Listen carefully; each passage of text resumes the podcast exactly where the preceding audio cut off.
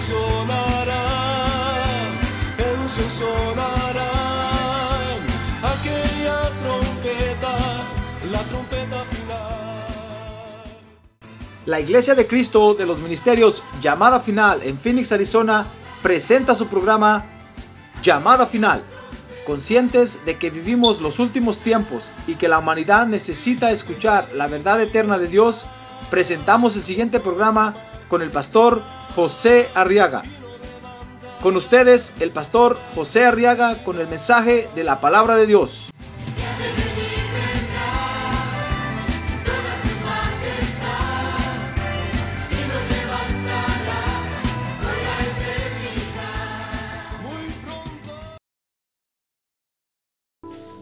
Dice Gálatas, la carta del apóstol Pablo a los Gálatas, capítulo 1, verso 1.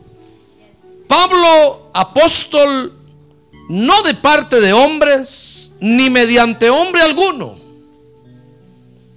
sino por medio de Jesucristo y de Dios, el Padre que le resucitó de entre los muertos. Mire qué presentación más terrible esta, hermano. Dice el verso 2. Y todos los hermanos que están conmigo, esto es toda la iglesia, a las iglesias de Galacia, verso 3, gracia a vosotros y paz de Dios nuestro Padre y del Señor Jesucristo. Dice el verso 4, que se dio a sí mismo por nuestros pecados, para librarnos de este presente siglo malo, conforme a la voluntad de nuestro Dios y Padre. Amén. Muy bien, ore conmigo ahora. Siéntense, por favor, hermanos.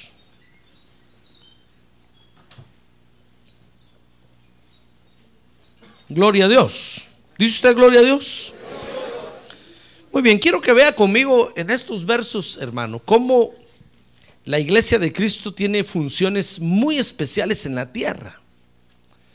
Y otra de las funciones, dice el apóstol Pablo aquí, fíjese, es la de reunir a todos los que han sido librados por Jesucristo. Dice Gálatas 1.4, si usted abre su Biblia conmigo ahí, que con este fin se entregó el Señor Jesucristo. Dice el verso 4, el Señor Jesucristo que se dio a sí mismo para librarnos. Mire por qué se entregó el Señor, hermano. Se entregó para librarnos de este presente siglo malo.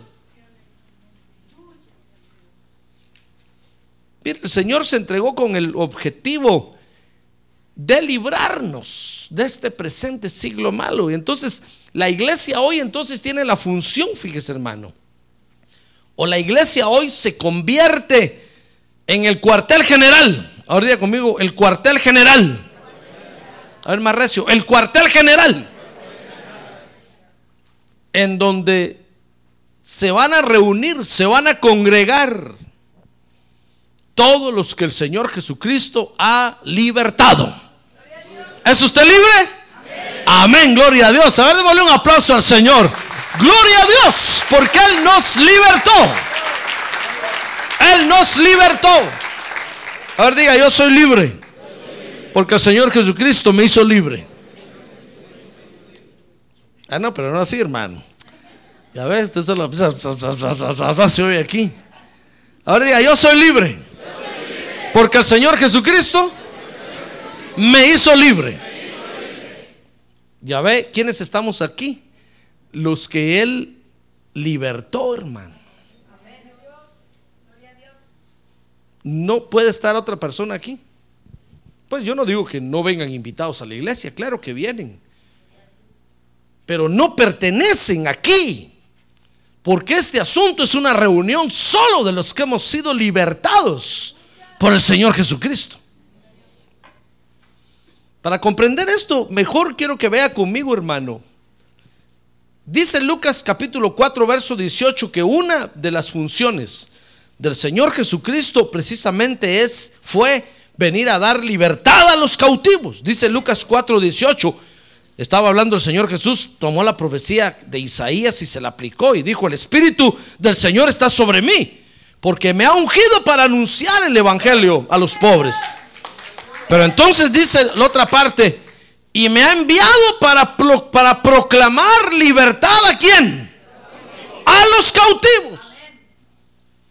Mire, el Señor Jesucristo vino a la tierra para proclamar libertad, para darle libertad a los cautivos. ¿Y de qué cautivos estaría hablando? ¿Será que era un Abraham Lincoln? Que venía a, liberar, a libertar a los negritos de la esclavitud. No, hermano. ¿Será que era un Benito Juárez? Que venía a darle derechos a todos por igual. No, hermano.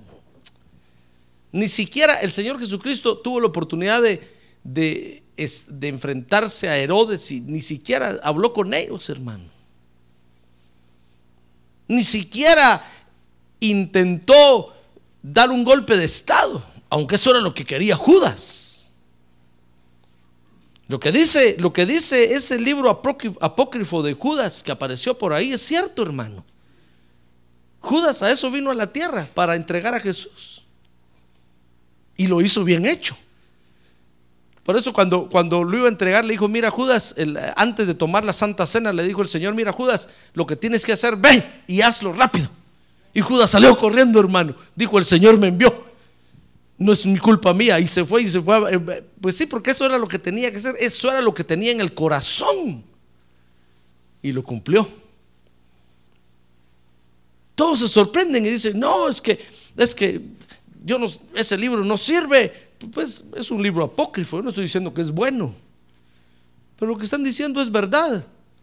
Porque hay gente que viene a la tierra para hacer maldades, son hijos del diablo y vinieron a la tierra para hacer maldades y eso tienen que hacer, hermano. Ni usted ni yo los podemos parar. A eso vinieron a la tierra como Judas. Pero el Señor vino a la tierra, fíjese, a proclamar libertad a los cautivos Mire lo que vino el Señor, no vino a hacer maldades, vino a proclamar libertad a los cautivos. Ahora, ¿de qué cautivos está hablando? Pues fíjese que está hablando de los que eran esclavos del pecado. O sea que el Señor no venía a trabajar el asunto superficialmente. Venía a trabajar la raíz del problema, hermano. Porque la raíz del problema, mi estimado hermano, no es darle alimento al que no tiene comida, darle trabajo al que no tiene trabajo. No, no, no, no. La raíz del problema es el pecado. Habría conmigo, el pecado. El pecado es el que nos ha hecho pedazos a nosotros los seres humanos. Desde que Adán y Eva lo dejaron entrar allá a la tierra, en el huerto, el pecado se metió a la tierra y ha dañado las vidas de los seres humanos, hermano. A tal grado que nacimos nosotros muchas veces o mejor dicho, venimos jalando herencias de nuestros antepasados que nos afectan en toda nuestra vida. Pero es culpa del pecado, no es culpa de Dios. Es culpa de la cadena del pecado. El Señor vino a proclamar libertad a los cautivos. Nosotros, usted y yo, éramos esclavos del pecado. El pecado nos tenía, nos tenía en cautiverio. ¿Y quién nos iba a librar del pecado, hermano? ¿Quién iba a romper las cadenas del pecado? Los hombres, por muy buenas intenciones que, que, tienen, hermano, por eso le mencioné a esos dos famosos hombres, tienen muy buenas intenciones, han querido ayudar a la humanidad, pero no es esa ayuda la que la humanidad necesita. En lugar de solucionar el problema, peor lo pusieron.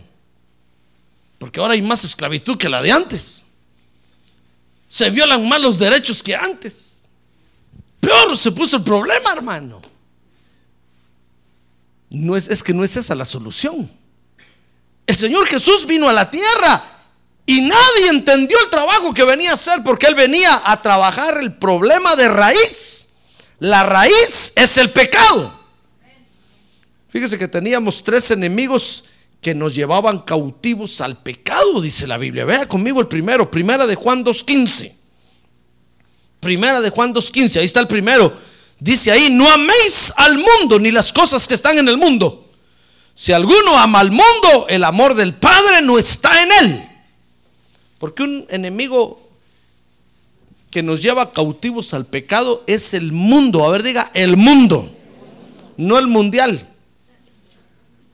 Sino el mundo. A ver, diga otra vez conmigo, el mundo. El mundo. Y no el de la lotería, ¿verdad? Que lo van cargando, no. El mundo nos lleva cautivos al pecado, hermano. Por eso la Biblia nos advierte y nos dice, mire, que, mira creyente, no ames al mundo. Porque si lo amas, entonces el amor del Padre se va a salir de tu corazón. Porque el mundo, hermano, es un agente que cautiva a los seres humanos y los hace esclavos del pecado. Dice Gálatas 5:24, ahí está el otro enemigo. ¿Quiere conocer los enemigos? Dice Gálatas 5:24, pues los que son de Cristo Jesús, usted de Cristo Jesús, han crucificado la carne con sus pasiones y deseos. Mire, el otro enemigo es la carne. A ver, diga la carne. La carne y el mundo nos llevaban cautivos al pecado, hermano. No podíamos hacer nada. No, había quien nos, nos liberara, nos libertara de ese asunto. El mundo nos atraía y nos hacía cautivos del pecado. La carne nos seducía y nos hacía cautivos del pecado. Y primera de Pedro 2.16 dice, ahí está el otro enemigo, hermano. Dice, andad como libres. Le está hablando a los creyentes. ¿Sabe usted que Cristo nos hizo libres, verdad? Entonces nos dice, anden como libres, pero no usen la libertad como pretexto para la maldad, sino empleadla como siervos de Dios, porque el otro enemigo es la maldad. A ver, diga conmigo la maldad. Mire, el mundo, la carne y la maldad eran los tres enemigos que nos llevaban cautivos al pecado. Cada vez que cedíamos, fíjese, a estos enemigos, hermano, nos hacíamos más esclavos del pecado. El pecado era el amo y señor que, usaba al mundo, a la carne y a la maldad. Y nos andaban buscando, nos andaban buscando. Y donde nos encontraban, nos hacían cautivos del pecado. Nuestro Señor era el pecado. Nadie nos podía librar de eso. Fíjese que el mundo, así como le pasó a, Nabucodonosor, dice Daniel 4:24 que un día, 4:29, que un día el rey Nabu, ¿se acuerda del rey Nabu, verdad? Dice que tuvo un sueño y entonces después del sueño que Daniel se lo reveló, le dio a conocer cuál era el sueño, dice Daniel 4:29, que 12 meses después, paseándose por la azotea del palacio real de Babilonia, el rey reflexionó y dijo, no es esta la gran Babilonia que yo he edificado como residencia real con la fuerza de mi poder y para gloria de mi majestad. Mire, el rey Nabu había hecho un sistema mundial de su reino, hermano. Y, bajo ese sistema sometía a toda la humanidad de su tiempo, a la religión, a la política, a la cultura, etcétera, etcétera. Acuérdense que son siete cabezas las del dragón. Los sometía a todos. Y un día viendo dijo, miren, ¿no es este el mundo que yo hice? ¿No es esta la Babilonia que yo creé?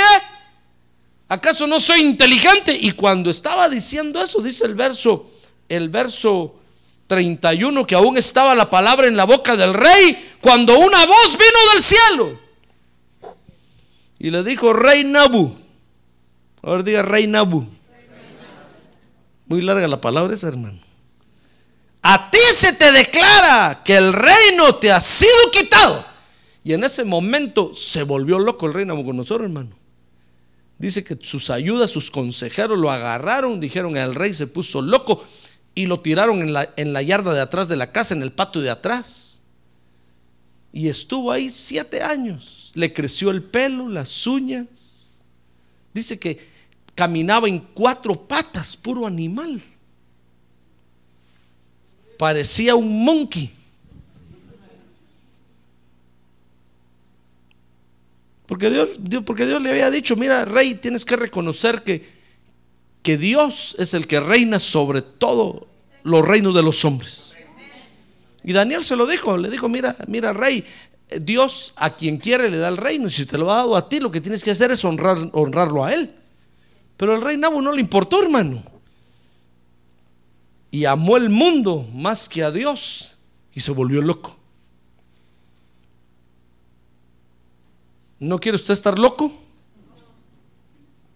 Entonces no ame al mundo. Ya ve que el mundo es un enemigo. Mire, la carne es otro enemigo, dice la Biblia en jueces capítulo 16, verso 1, que Sansón, oh, Sansón, ¿se acuerda de Sansón? El que fue Sansón. Dice jueces 16.1 y Sansón fue a Gaza y allí vio a una ramera y se llegó a ella. Ah, es que le gustaba la carne. Mejor si era así término medio. ni cruda ni cocida. Dice el verso 4 que después de esto sucedió que se enamoró de una mujer del valle de Sorek que se llamaba, ¿cómo se llamaba? Ah, bien se recuerda, ¿verdad?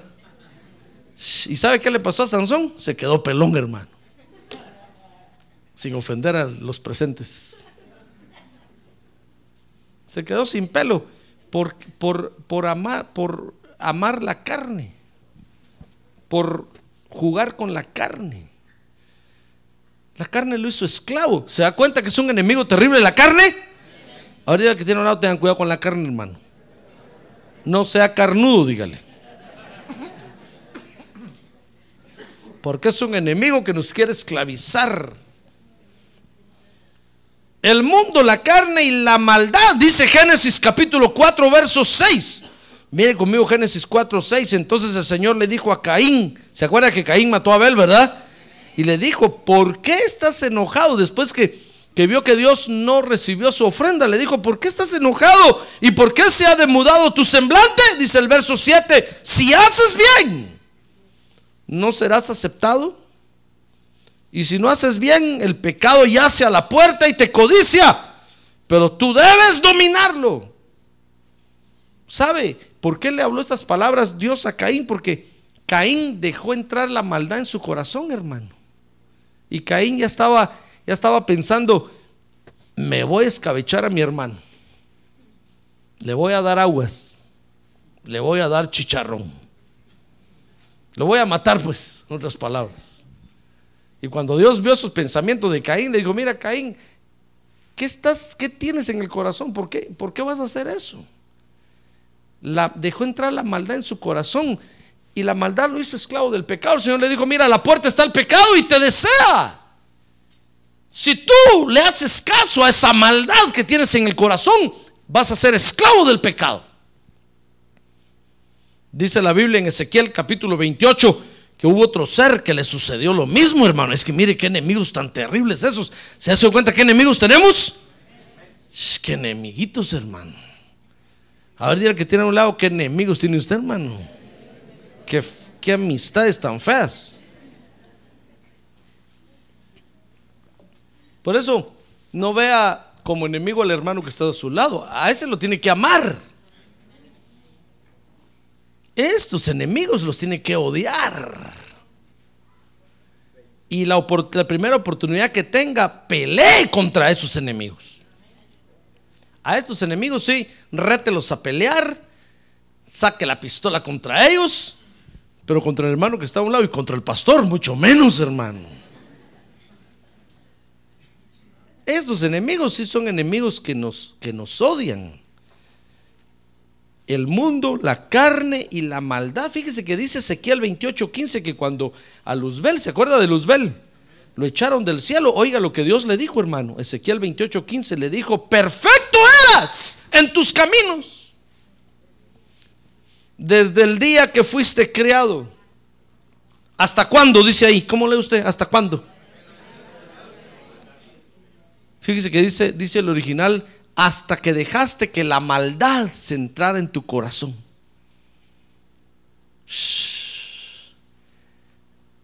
Mire qué enemigos terribles. Hasta que la iniquidad se halló en ti. Hasta que empezaste a hacer lo que, lo que querías hacer. Ya no respetaste autoridad, porque iniquidad quiere decir andar sin ley, fuera de orden. hasta que quisiste vivir como quisiste. ¿Sabe qué le pasó a Luzbel? Desde entonces empezó a caer. Y dice la Biblia que se va a echar siete caídas, hermano. Ya va como por la tercera o la cuarta. Cayó en el cielo, del cielo lo echaron a los cielos. Ahorita están en los cielos, ahorita están en el universo y tiene su cuartel general. Y son siete caídas, de, ahí lo van a echar a la tierra y de la tierra lo van a echar al, al abismo y del abismo lo van a echar al lago de fuego. Vienen picadas y mire, como que fueran escalones de grasa, para abajo, para abajo, para abajo, hasta que caput. Que en alemán quiere decir se acabó. Mire qué enemigos terribles tenemos, hermano. Esos tres enemigos nos hacían esclavos del pecado. Pero sabe, hoy la sangre de Cristo, dice la Biblia, nos limpia de toda maldad. ¡Ah, gloria a Dios! La sangre de Cristo nos limpia de toda maldad. Ahora conmigo, la sangre de Cristo me limpia de toda maldad. Porque fíjese que solo había un sacrificio que Dios pedía para limpiarnos, hermano. Mire, contra estos tres enemigos, usted y yo no, no podíamos pelear. No podíamos. Son, son seres superiores a nosotros. Son estructuras. Dígame usted, ¿acaso puede usted pelear contra el mundo? Tal vez usted comienza, peleando, pero al ratito ya va en la corriente del mundo, hermano. Y desde aquí lo vemos, que la bandera que llevaba ya va arrastrada por allá. El, el río del mundo se lo lleva y lo arrastra. Y, como cuando usted va al mar, que se mete a, a bañarse y de repente lo agarra una ola y le da unas vueltas y sale usted lleno de arena, hermano. Hasta en las orejas y en la nariz. Así es, así es la corriente del mundo. Tal vez a un principio usted va a decir, voy a pelear contra esto, pero lo va a agarrar la corriente. Porque es una estructura terrible, no se puede pelear contra eso. Tres enemigos que nos tenían cautivos en el pecado, al pecado, y entonces nadie nos podía librar. Pero había un sacrificio que Dios pedía, dice Hebreos 9:22. Que Dios solo pedía que se derramara sangre. Dice Hebreos 9:22, y según la ley, la ley de Dios, casi todo es purificado con sangre. Y sin derramamiento de sangre no hay perdón. No había limpieza ni perdón, hermano estábamos condenados. Fíjese que Dios le dijo a Israel, mira Israel, les voy a dar la solución para que yo perdone su pecado, para que yo cubra sus pecados, no para que los elimine, solo para que los cubra. Traigan un cordero y lo van a presentar en ofrenda y el sacerdote lo, lo va a presentar en holocausto, va a derramar la sangre y había un ritual, usted sabe eso. ¿Sabe qué hicieron los ingratos, hermano? Comenzaron a pedir mordida. No le digo que nosotros somos, qué terrible somos nosotros, hermano. Por eso cuando el Señor Jesús entró al templo y vio lo que estaban haciendo, dijo, estos, estos gente tan tramposa, dijo el Señor, qué terrible. Les digo, ¿qué están haciendo en la casa de mi padre? Ustedes la convirtieron en cueva de ladrones. Porque ahí estaban vendiendo las ofrendas, hermano. ¿Qué le parece que la ley decía que usted tenía que traer el cordero desde su casa? Caminando. No metido entre una bolsa para que nadie lo viera, ni escondido. No, lo tenía que traer cargado aquí, mire, y caminando. Y todos los que lo miraban decían, oh, miren aquel que pecadotes tendrá miren el cordero que lleva y todos salían a verlo y usted tenía que pasar enfrente de todo el vecindario con el cordero para el templo, hermano, y llevarlo al templo y entregarlo. ¿Cree usted que era fácil eso o era difícil? Le pregunto, ¿era fácil o era difícil? Era fácil, hermano. que se me hace que usted nació ya cansado.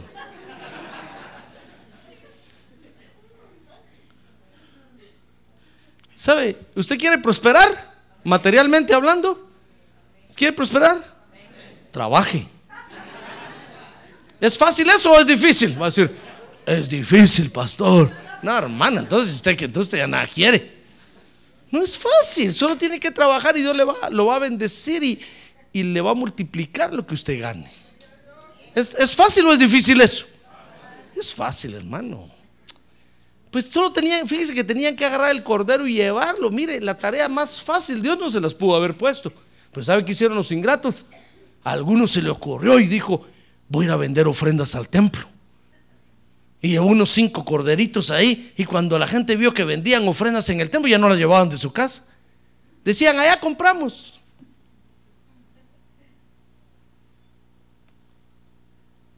Es como que usted viniera hoy al culto, hermano. Y, y- y- en lugar de traer su dinero de su trabajo para dárselo a Dios, usted dijera, voy a ver a quién le robo la billetera en la iglesia. Y voy a ofrendar. Usted viniera aquí y el momento de adorar a Dios está viendo a quién le saca la billetera, hermano. Y delante del pastor echa toda la billetera en el alfolí. qué gran ofrendador es este, si se la robó al hermano. Así que no ofrenda, hermano. Pues acá se iban, fíjese, y ahí encontraban las ofrendas y ahí las compraban. Mire qué negocio.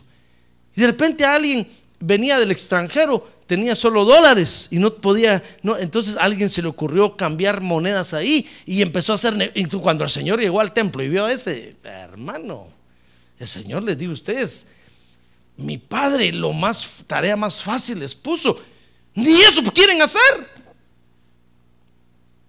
¿Quién nos va a libertar del pecado, hermano? Pero es que el mundo, la carne y la maldad se han encargado de hacernos creer que eso es un juego. Que Dios es un gran Santa Claus, bonachón, que no importa. De todas maneras usted va al cielo.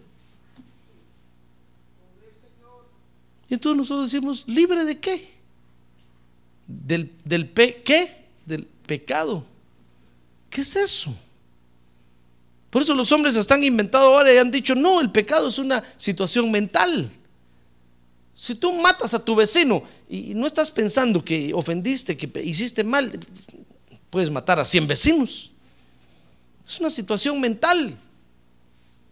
Porque el mundo, la carne y la maldad se han encargado de hacernos ver eso como un- una broma, hermano.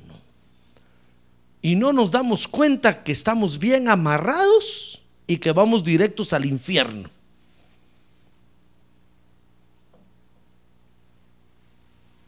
Porque solo un sacrificio con derramamiento de sangre puede traer esa liberación. Por eso cuando el padre vio que, que que lo que él había dejado en la tierra era un trinquete terrible, hermano. El Padre Celestial dijo, no, no, no, no. A mí no me van a engañar. Yo voy a enviar mi propio cordero y les voy a enseñar cómo se hace. Les voy a enseñar que era fácil. Y vino su hijo unigénito como el cordero de Dios. ¿Sabe? Murió en la cruz del Calvario, presentó el sacrificio perfecto. ¡Ah, gloria a Dios! Presentó el sacrificio perfecto. No necesitó ayuda. ¿Qué le parece que él mismo fue el sacerdote, que él mismo se presentó? Él mismo recogió después su sangre y la llevó hasta el lugar santísimo y allá está, eh, ahorita intercediendo por nosotros. Literalmente el Señor cuando resucitó, hermano, fue a juntar toda su sangre, a juntarle toda la cruz, la fue a, a raspar, porque era una sangre única, no era sangre humana, era la sangre de Dios la fue a recoger a donde la dejó tirada en el Getsemaní de todos lados, la juntó y dice la Biblia en Hebreos que la llevó y la metió en el lugar santísimo del cielo. ¡Ah, gloria a Dios! Mire qué sacrificio nos podía librar nada más. Éramos esclavos del pecado, hermano. Qué horrible vida teníamos.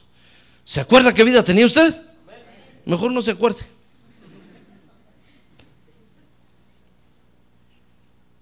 No va a ser que empiece a llorar ahorita aquí, hermano. Ay, qué desgracia la mía. Qué vida la que teníamos, hermano. No nos podíamos librar del pecado. Ahí vivíamos de pecado en pecado. Y cada vez más amarrados, cada vez más atados, cada vez más éramos como, como handicaps. Apaguen eso, por favor, hermano. Éramos como, como handicaps. No podíamos hacer nada, hermano. Estábamos cuadraplégicos. Tal vez solo los ojos movíamos. Qué enemigos más terribles. Pero hoy el sacrificio del Señor Jesucristo nos hizo libres, hermano. ¿Sabe? El sacrificio que el Señor Jesucristo hizo opera en nosotros, dice primera de Juan 1.9. Mire cómo opera. Porque usted dirá, pastor, ¿qué tengo que hacer entonces para aplicar ese sacrificio de Jesús a mi vida? Para ser libre del pecado. Dice primera de Juan 1.9. Si confesamos nuestros pecados, Él es fiel y justo. ¿Para qué? ¿Para qué lee usted ahí? ¿Para qué? Para perdonarnos los pecados. ¿Y para qué? Y para limpiarnos de toda maldad. Por eso es que es necesario aceptar el sacrificio de Jesús, hermano, y confesarlo y decirle, Señor, perdona mis negrotes pecados. Yo te acepto como mi Salvador. Entonces inmediatamente viene el sacrificio de Jesús y se aplica a nuestra vida. Y somos libres del pecado. ¡Ah, gloria a Dios! Somos libres totalmente del pecado. Pero eso no quiere decir de que ya no tengamos lucha contra el pecado, hermano. Porque esos tres compadres que le conté, hoy nos desean más que nunca. Porque no hay cosa más, mire hermano, no hay cosa más deleitosa para el pecado que tomar una vida humana cuando está, cuando está sin pecado. Por eso cuando nosotros empezamos a crecer de niños, hermano, y entramos a la edad de la razón, eso es lo más glorioso para el pecado, porque fue cuando se enseñoreó de nosotros. Y entonces dice el apóstol Pablo en Romanos 7 que entonces pecamos y nuestro espíritu murió, porque estábamos vivos para Dios, hermano. Nuestro espíritu murió. Por eso tenemos que volver a nacer otra vez. El pecado nos mató. Y ahora que hemos venido a Cristo y lo hemos aceptado como Salvador y hemos aplicado su sangre a nuestra vida y nos ha liberado del pecado, el, el mundo, la carne y la maldad nos desean, hermanos, porque nos est están viendo que, que estamos limpios. Y entonces dicen, este es como niño otra vez qué bonito, lo voy a volver a agarrar y lo voy a atormentar otra vez, va a ser mío, va a ser mío.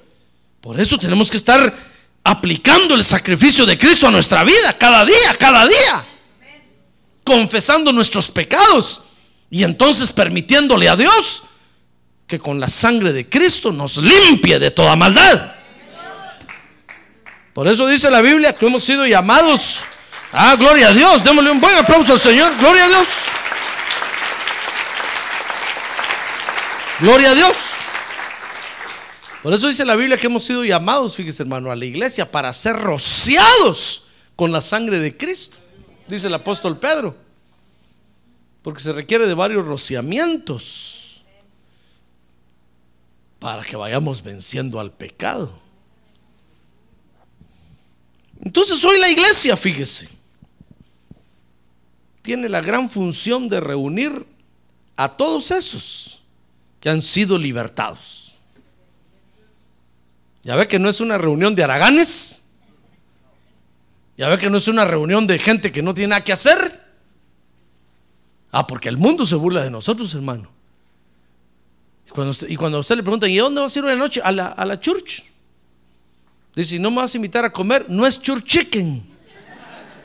Es la iglesia de Cristo. Dicen, oye, ¿eso qué es? A la iglesia. Oh, como no, el santurrón. Y vas a la iglesia. Se burlan de nosotros, hermano. Porque creen que venimos aquí a perder el tiempo. Que somos gente que no tenemos nada que hacer. Que somos gente desocupada. Que somos gente, mire hermano, que estábamos en las últimas. Creen que éramos gente, que somos gente que éramos drogadictos, hermano. Cuidadores de cunetas de las calles. Creen que éramos gente, que éramos de lo peor. Bueno, tal vez algunos sí, aunque dice la Biblia que todos. Por eso Dios nos escogió, porque éramos lo peor del mundo. Pero me refiero que tal vez algunos sí tenían unos vicios horribles, hermano. Y ahí Cristo los rescató. Pero vemos otros que no teníamos vicios, pues, tan de ese calibre. Pero necesitábamos a Cristo, hermano. Porque solo la sangre de Cristo nos podía liberar de las garras del pecado.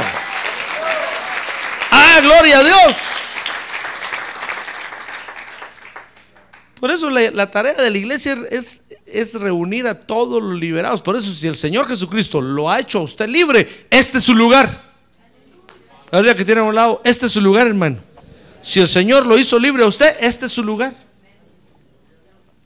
Ahora, si el Señor no lo ha hecho libre, tiene usted mucha razón. Su lugar está en el mundo, en la carne y con la maldad. Allá tiene que ir a deleitarse, a gozarse y a vivir. Hasta que algún día, si Dios quiere, la sangre de Cristo lo saque de ahí, hermano. Pero si hemos sido ya libertados, este es nuestro lugar. A ver, diga conmigo, este es mi lugar. A ver, diga, yo confieso que este es mi lugar. A ver, diga, yo confieso que la iglesia de Cristo es mi casa, es mi morada en la tierra. Amén. Este es nuestro lugar, hermano. No le buscamos tres patas al gato porque tiene cuatro, dice el dicho, ¿verdad? No le ande buscando al asunto tan, no le ande dando tantas vueltas, hermano, porque aquí mismo va a venir a dar. Hay quienes empiezan a decir, no, no, no, yo, yo voy a la iglesia solo el domingo, de vez en cuando, pero no, yo no, y empiezan a pelear y empiezan, y, y al final aquí vienen a parar. Y tanto pelear y tanto renegar. Hermano, este es nuestro lugar. Fíjese que aquí en la iglesia Dios usa hombres sobrenaturalmente, hermano. Quiero que vea eso conmigo. Por eso Gálatas capítulo 1, versos 1 y 2, la presentación del apóstol Pablo es impresionante. Dice ahí Pablo, apóstol, no de parte de hombres, ni mediante hombre alguno, sino por medio de Jesucristo y de Dios el Padre que le resucitó de entre los muertos. Oiga, el apóstol Pablo está diciendo, miren hermanos, yo soy ministro de Dios, ¿saben? Sobrenaturalmente. No porque los hombres me hayan hecho, no porque una escuela me haya dado un título, no porque me hayan convencido para trabajar en este asunto, no porque no tenía nada que hacer y dije, aunque sea de pastor, me meto. Como aquella mamá que su hijo no recibía dinero de su hijo, le contesto, pero déjeme que se lo cuente otra vez, hermano. Se vino a Estados Unidos el hijo y no recibía la mamá dinero. Y le mandó una carta y le dijo, hijo mío, ¿qué pasa que no he recibido dinero? Y el hijo le mandó una carta diciendo, mamá, es que no hay trabajo. Están persiguiendo a todos los mojados ahora y el asunto está serio. Entonces la mamá le mandó otra carta diciendo, bueno, mi hijo, aunque sea de policía, metete. Aquí no es como allá, hermano. Que aunque sea de policía se mete uno. No. Este asunto no es, el apóstol Pablo está diciendo, miren hermanos, yo soy apóstol de Jesucristo, no porque los hombres me hayan convencido. No porque me haya gustado el asunto y me haya caído bien, no porque... No, es algo sobrenatural. Mire lo que Dios tiene en la iglesia, hermano, para los libertados por Jesucristo. ¡Ah, gloria a Dios! ¡Gloria a Dios! Tiene una administración sobrenatural para ellos. Porque los seres contra los que estamos peleando, hermano, son unos seres sobrenaturales. ¿No cree usted que el sistema del mundo está así porque los hombres son inteligentes? No, hermano. Es que está el gran arquitecto del universo detrás de ellos, dirigiéndolos. El gran enemigo de Dios, el arquitecto del universo, los está dirigiendo. Entonces los hombres han hecho un sistema mundial tan terrible. No quieren, no quieren que se les acabe. Estamos peleando contra, contra tres enemigos sobrenaturales.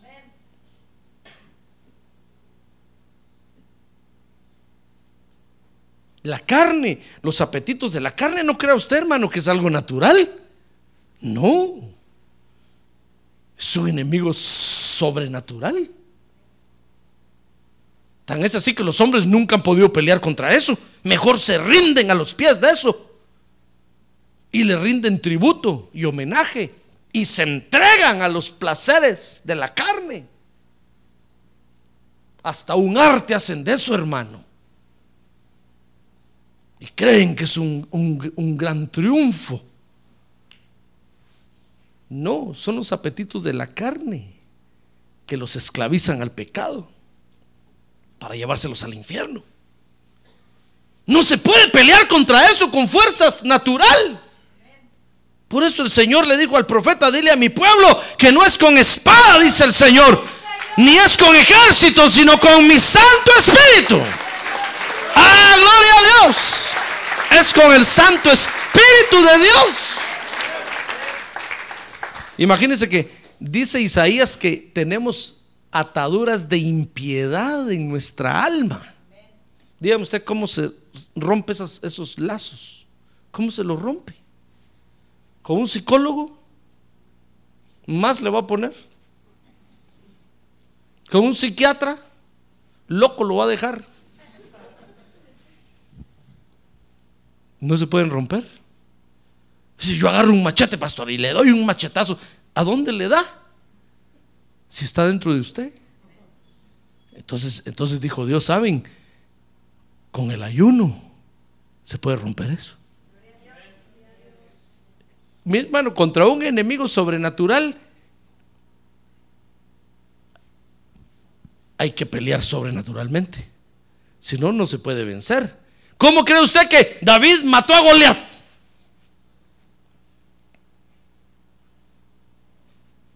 Porque era un buen tirador de onda.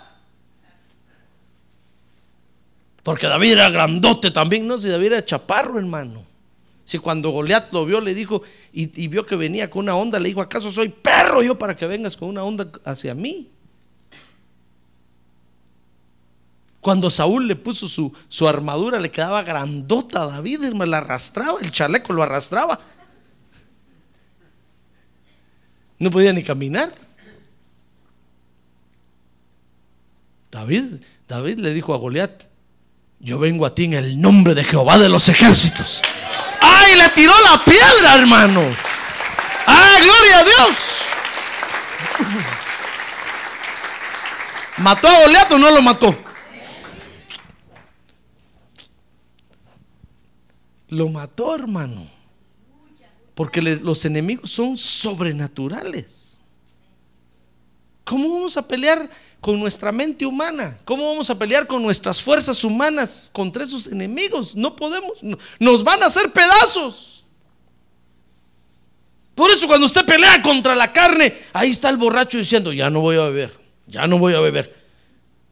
Pasa un día, dice, 24 horas de sobriedad, amigos. 48 horas. De repente, ¡bum! ¡bum! Corre y va de nuez, amigos. Corre y va de nuevo. 12 horas de... Hermano, Eso no se puede pelear. Un enemigo sobrenatural no lo va a vencer usted con sus fuerzas naturales, aunque sea muy inteligente. Es algo que está fuera de nuestra dimensión, dice la Biblia. Dice el apóstol Pablo a los efesios que son autoridades y potestades en las regiones celestes. Ni a la luna podemos llegar nosotros, hermano.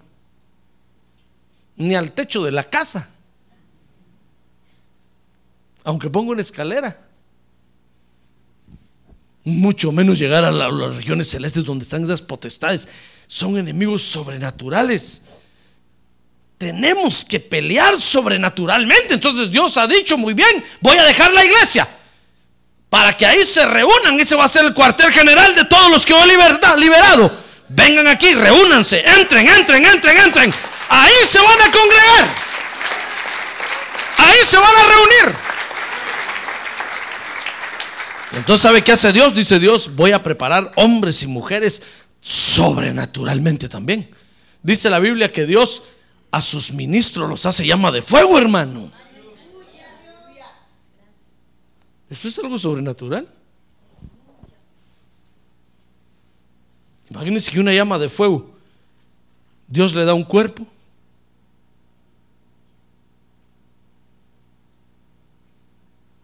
Entonces usted dirá, pastor, lo único que se le ve a usted de fuego es el pelo parado que tiene como ahumado. Pero, pero usted es una llama de fuego. Pues ¿qué le parece que la Biblia dice que Dios así hace a sus ministros, hermano?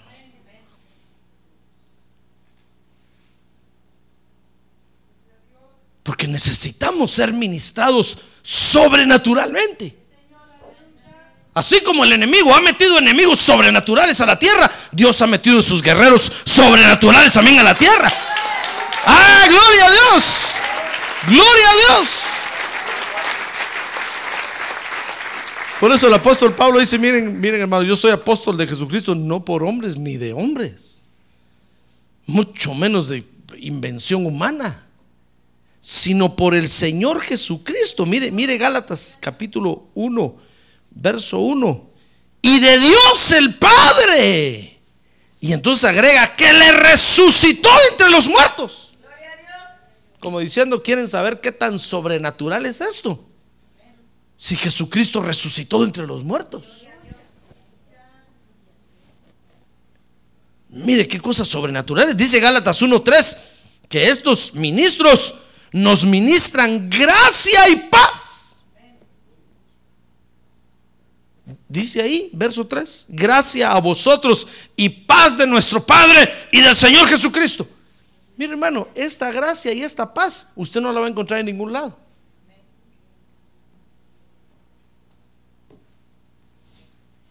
Aunque usted diga, no, pastor, ya no voy a ir a la iglesia. Por allá me voy a, voy a ver quién me, me soba la cabeza, me hace piojito. No va a buscar una bruja porque lo va a hacer piojo. Voy a ver quién me hace piojito y con eso es suficiente, con eso ya puedo descansar. Usted necesita una paz sobrenatural. Dice la Biblia que la paz de Cristo sobrepasa todo entendimiento. Pero necesitamos que alguien sobrenaturalmente nos la ministre también, hermano. Usted puede tomarse una Valium 5 o 10, Valium 5, Valium 10 y, va a descansar un rato. Pero después va a seguir otra vez atormentado. Si es que sigo, sigo oyendo voces, sigo viendo cosas. Sí, es que está peleando contra, un, contra enemigos sobrenaturales, hermano. Los hombres le pueden dar descanso y paz un ratito, pero los enemigos van a seguir ahí. La única forma es que vengamos al cuartel general para aquí nos llenen, nos ministren de la gracia de Dios y de la paz sobrenatural de Dios. ¡Ah, gloria a Dios! A ver, diga, gloria a Dios. Entonces va a ver usted que por muchas cosas por las cuales la gente se mata allá afuera, usted ni cosquilla le hace. De repente, mire, de repente por ahí le va a alcanzar el estrés, hermano. El estrés, no el S4, el estrés. Le va a agarrar el estrés por ahí, porque es que es que tanta es la contaminación que hay en el mundo que de repente las cosas feas nos alcanzan, hermano. Pero no se asuste. No diga, ay, Dios me abandonó. No, no, no, no. Dios está con usted y le va a seguir ministrando paz y gracia. Le va a seguir ministrando, le va a seguir ministrando. Y usted va a ser vencedor sobre ese problema. Pero necesita venir a la church. Come to the church. Go to the church. No go to the park, no. Go to the dentist, no. Go to the doctor, no. Go to the church. Muchos, muchos quieren, hermano, muchos quieren recibir la, la administración sobrenatural de Dios acostados en su cama, en su casa, hermano. No, hay que pagar un precio. En esta vida, dice el proverbio, por todo se paga un precio, hermano. Nosotros queremos venir a la iglesia, queremos recibirla y no queremos ni pagar. Hermano, hágame el favor, ¿quién le va a ministrar o le va a servir a usted algo sin que usted pague? Por lo menos una propina deja. Y si está en México, deja el 50% de propina, por lo menos. Pero nosotros queremos venir a la iglesia, hermano, y ni queremos ni pagar. ¿Dónde ha visto usted que todo es free? Si aún nuestra salvación el Señor Jesucristo la pagó en la cruz del Calvario con su propia vida, hermano. Por eso dice el proverbio, compra la verdad y no la vendas. Nosotros queremos que Dios, sí, oh sí, Dios, yo quiero ser tu amigo, quiero ser tu cuate, quiero ser tu carnal, quiero estar contigo, pero aquí en mi casa. Te voy a decir, no, yo, yo he diseñado un lugar, un cuartel general donde te voy a ministrar. Vete para allá. Te sientes que ya no aguantas, que métete a la iglesia rápido, corre a la iglesia, porque el enemigo ya te está encimando, ya te va a acabar. Métete a la iglesia. Ay, usted se viene corriendo a la iglesia, hermano. Y aquí es liberado. Y el enemigo se queda allá afuera solo mirando. Usted dice, se me fue, se me fue. Ya lo tenía agarrado. Por eso yo le he enseñado a usted que lo que usted ha alcanzado para venir a la iglesia, no lo suelte, hermano, no lo suelte. Mire, si usted le ha dicho a, su jefe, jefe, hagamos un trato. Martes y viernes déjeme ir a la iglesia y yo lunes, miércoles y jueves y sábado voy a trabajar hasta las 12 de la noche. Y el jefe le dijo, está bueno. No suelte eso, hermano. No lo suelte. El diablo de repente va a venir y le va a decir al jefe, ya no lo dejes ir el viernes. Que trabaje viernes también es mojado. Si no, decirle que vas a llamar a la amiga.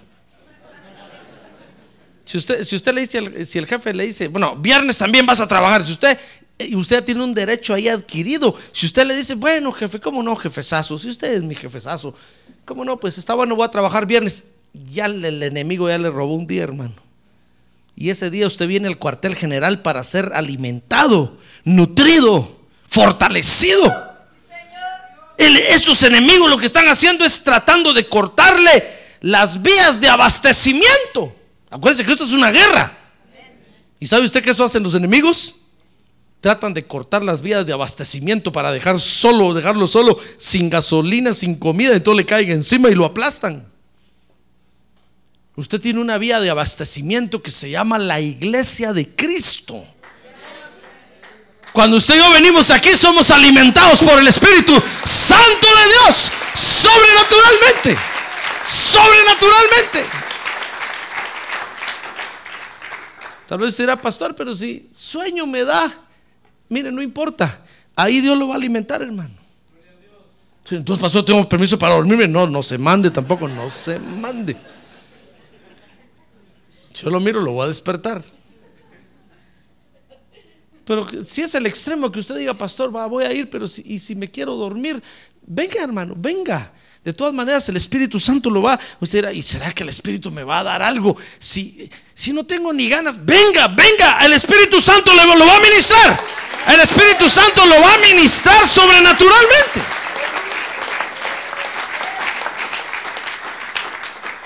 Allá a lo lejos va a oír usted de repente mi dulce voz. Pero va a quedar grabado en su subconsciente, hermano. Y cuando salga va a salir con nuevas fuerzas. Y el enemigo lo va a ver allá, va a decir, no, ahorita ni le hablo a este, ni le hablo. Si lo hablo me va a pegar una gritada, me va a dar una reprendida que me va a mandar al infierno. Por eso cuando usted allá afuera sienta, hermano, que ya no aguanta, que las presiones de la casa, las presiones de esto, que ya, ya no, véngase a la iglesia corriendo, véngase. El día del culto venga corriendo y métase a la iglesia y dígale, Señor, ya estoy en el cuartel general. Necesito alimentación. Me estoy acabando. Pero cuando el enemigo nos está somatando allá afuera, hermano, es cuando más nos alejamos de la iglesia. No le digo pues que somos calidad nosotros. Si su carro se está quedando sin gasolina, ¿para dónde se va usted? A la gasolinera, ¿verdad? Pero imagínese que se está quedando sin gasolina y se aleja más de la gasolinera, se aleja, se aleja, se aleja. ¿A dónde va a ir a parar? Por allá entre una cuneta, hermano, y lejos de una gasolinera.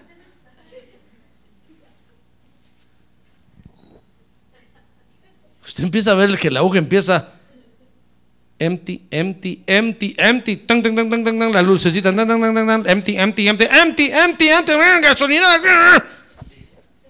¿Verdad? Pero nosotros tenemos problemas, hermano. El enemigo comienza a atacarnos eh, a la familia, comienza a, a, ver cómo nos desespera, comienza a inquietarnos, comienza a desesperarnos. Lo que hacemos es huir de la iglesia, hermano. Oiga, la iglesia es el cuartel general que Dios ha dejado porque nos están atacando sobrenaturalmente. ¿Comprende eso? No es una guerra de tú a tú. Mire, si el que tiene a su lado estuviera peleando con usted, a ver, mira el que tiene a su, a su lado, dígale, despierta, hermano. Si el que tiene a su lado estuviera peleando con usted, ni le diría yo nada. Agárrese a manás con ese de afuera, hermano, y ahí se desquita. Pero no, es un enemigo que no se ve, ni se palpa, ni huele, ni yede. No es ni chicha ni limonada, ni fu ni fa, ni picha, ni cacha, ni deja, ni deja batear. De repente usted empieza a sentir que lo están garroteando. Usted dice, pero es que la presión, me siento oprimido, este me grita, aquel otro me insulta, aquel ya no, ya no sé qué hacer. Hermano, véngase a la iglesia. Aquí está el cuartel general que Dios ha diseñado para fortalecerlo.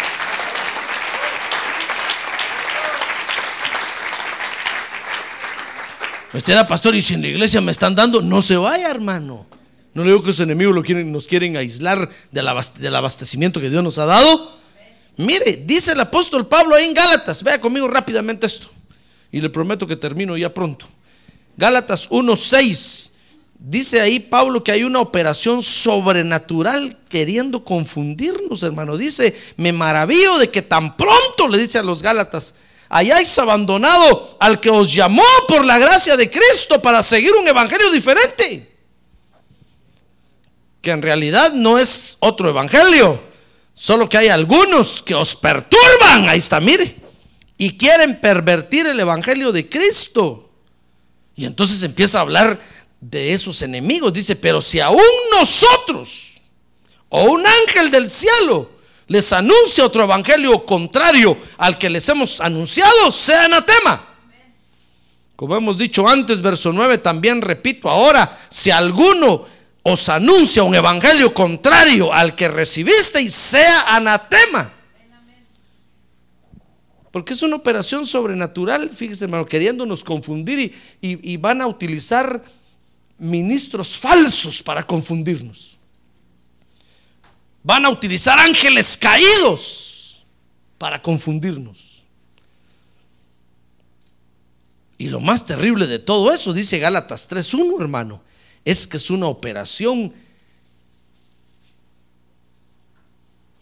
aunque usted no lo crea, de magia y brujería.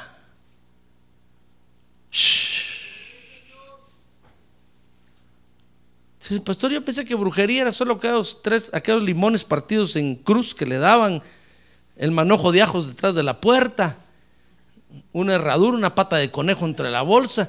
Eso es lo más burdo de la brujería, hermano. Mire, dice Gálatas 3.1. El apóstol Pablo le dice ahí, oh Gálatas insensatos, ¿quién los ha fascinado? Esa palabra fascinado quiere decir quién los ha embrujado. Porque es una operación sobrenatural, hermano. Y, estos enemigos se van a valer de todo para confundirnos. De repente va a ver usted un hombre que saca un conejo de, de un sombrero. Y usted va a decir, gran poder de Dios. Ese no es el poder de Dios, hermano. Ese es el enemigo que lo quiere confundir. Tenga cuidado. Se van a valer de todos los poderes de la magia y la brujería, la hechicería para confundirnos con tal de que ya no vengamos a la iglesia. Por eso, cuando usted vaya a comer, ore por los alimentos. A ver, diga que tiene un lado, ore por los alimentos, hermano. No sea aragán. Porque no va a ser que en un, en un burro le echen pelos de araña. Y usted se lo va a comer. De repente va a decir, ya no tengo ganas de ir a la iglesia, ¿qué será? ¿Ya para qué?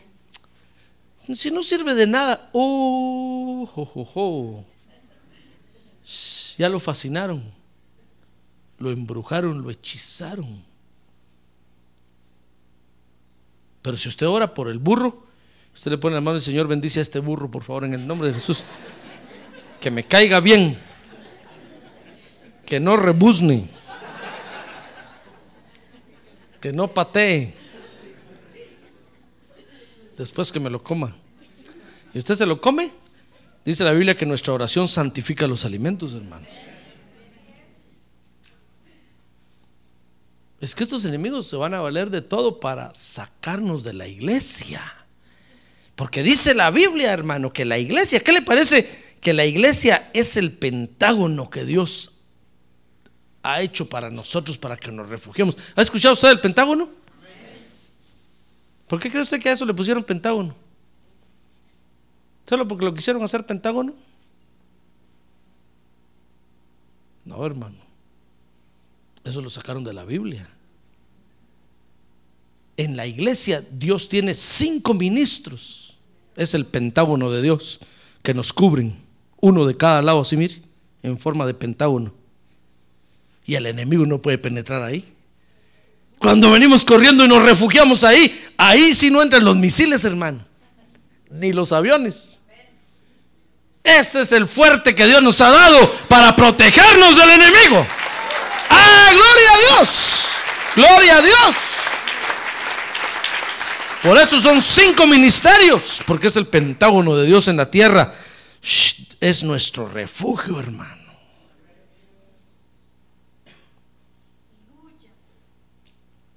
Por eso quiere usted ser fortalecido, venga a la iglesia.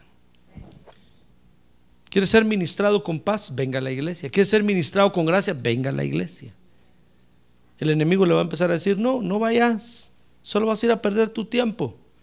Eh, ¿Qué vas a ir a hacer ahí? Dígale usted, Satanás, te conozco. En el nombre de Jesús te reprendo. Voy a ir a recibir nuevas fuerzas. De repente el enemigo le va a decir, pero si mira, mira cómo saliste. Hasta peleando vas con tu mujer. Dile usted, Satanás, cállate, por favor, cállate porque te voy a echar el carro encima. No importa lo que digas, yo recibí fuerzas y recibí nuevas fuerzas. Y estoy preparado para pelear contra el enemigo. ¡Ah, gloria a Dios, hermano! ¡Gloria a Dios! Mire, dice, dice Pablo ahí que que estos ministros sobrenaturalmente predican el Evangelio.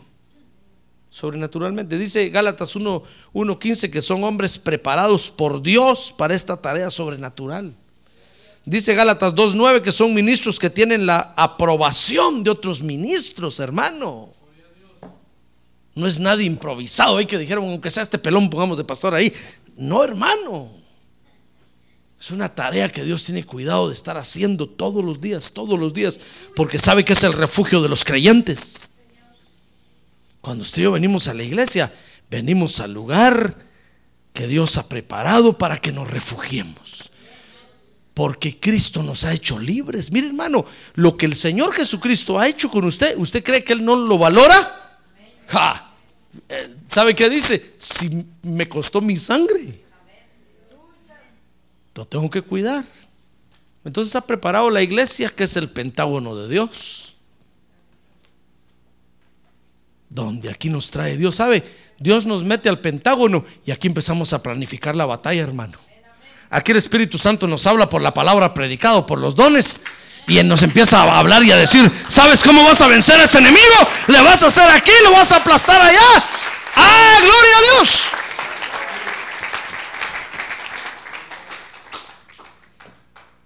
Es aquí donde renovamos los votos con Dios y le decimos, Señor, voy a seguir en la batalla. Y Dios dice, muy bien, guerrero, sigue peleando. Así quiero que sigas peleando. ¡Ah, gloria a Dios! Es en este lugar donde somos fortalecidos por Dios. Por eso cuando usted le digan, vamos a la iglesia, no dice, ah, bueno, quédese sin fuerzas, hermano. Y cuando esté chapaleando allá, no me llame ni me busque. Lo que le voy a preguntar yo es, ¿cuánto tiempo tiene de no venir a la iglesia? Pastor, es que no he podido. Es que el trabajo, muy bien, no me busque. Entonces, quiere, quiere hallarme, venga a la church. Y aquí hablamos. Aquí el Espíritu Santo le va a hablar. Amén. Cierre sus ojos. Cierre sus ojos, hermano. Cierre sus ojos. Mire qué lugar tan bonito Dios nos ha preparado. Por eso decía David, qué lindas son tus moradas, Señor. Anhelo la presencia de Dios. Todo mi ser le canta a mi Señor. Mire, porque este es el lugar que Dios, mejor lugar, Dios no nos hubiera preparado, no nos pudo haber preparado, hermano. Aquí nos va a ministrar sobrenaturalmente. Por eso cuando venga la iglesia, dice el Salmo 100, vengan y entren por los atrios con alegría. Reconozcamos que Él es Dios, que Él nos hizo y no nosotros a nosotros mismos. Pueblos suyos somos y ovejas de su prado. Eche la pesadez por un lado, hermano y venga con alegría. Mire, este es el lugar que Dios nos ha dado para que nos refugiemos, para que nos fortalezcamos. La iglesia de Cristo es el lugar de reunión de todos los libertados por Jesucristo.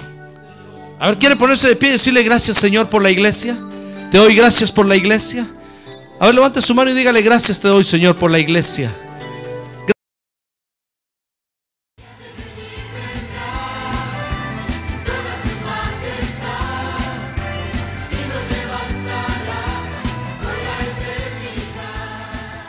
La Iglesia de Cristo de los Ministerios, llamada final en Phoenix, Arizona, cumpliendo con la comisión de Joel 2.1, presentó su programa, Llamada Final. Esperamos que nos vuelva a sintonizar la próxima semana a la misma hora por esta emisora. Los invitamos a nuestras reuniones en el 6023 Norte 71 Drive, esquina con Bethany Home Road. Para mayor información puede llamarnos al 623 934 1259 o visitarnos en la internet al www.llamadafinalphoenix.com.